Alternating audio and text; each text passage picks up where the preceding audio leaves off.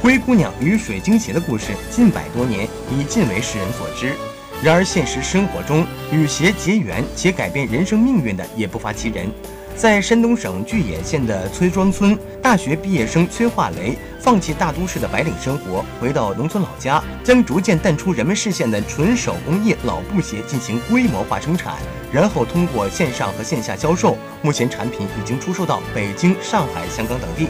据了解，目前专门为崔化雷生产手工老布鞋的村民有四十余人，年销售额达到一百二十余万元。他也因个人工作能力突出，被巨野县人社局评为农村好青年。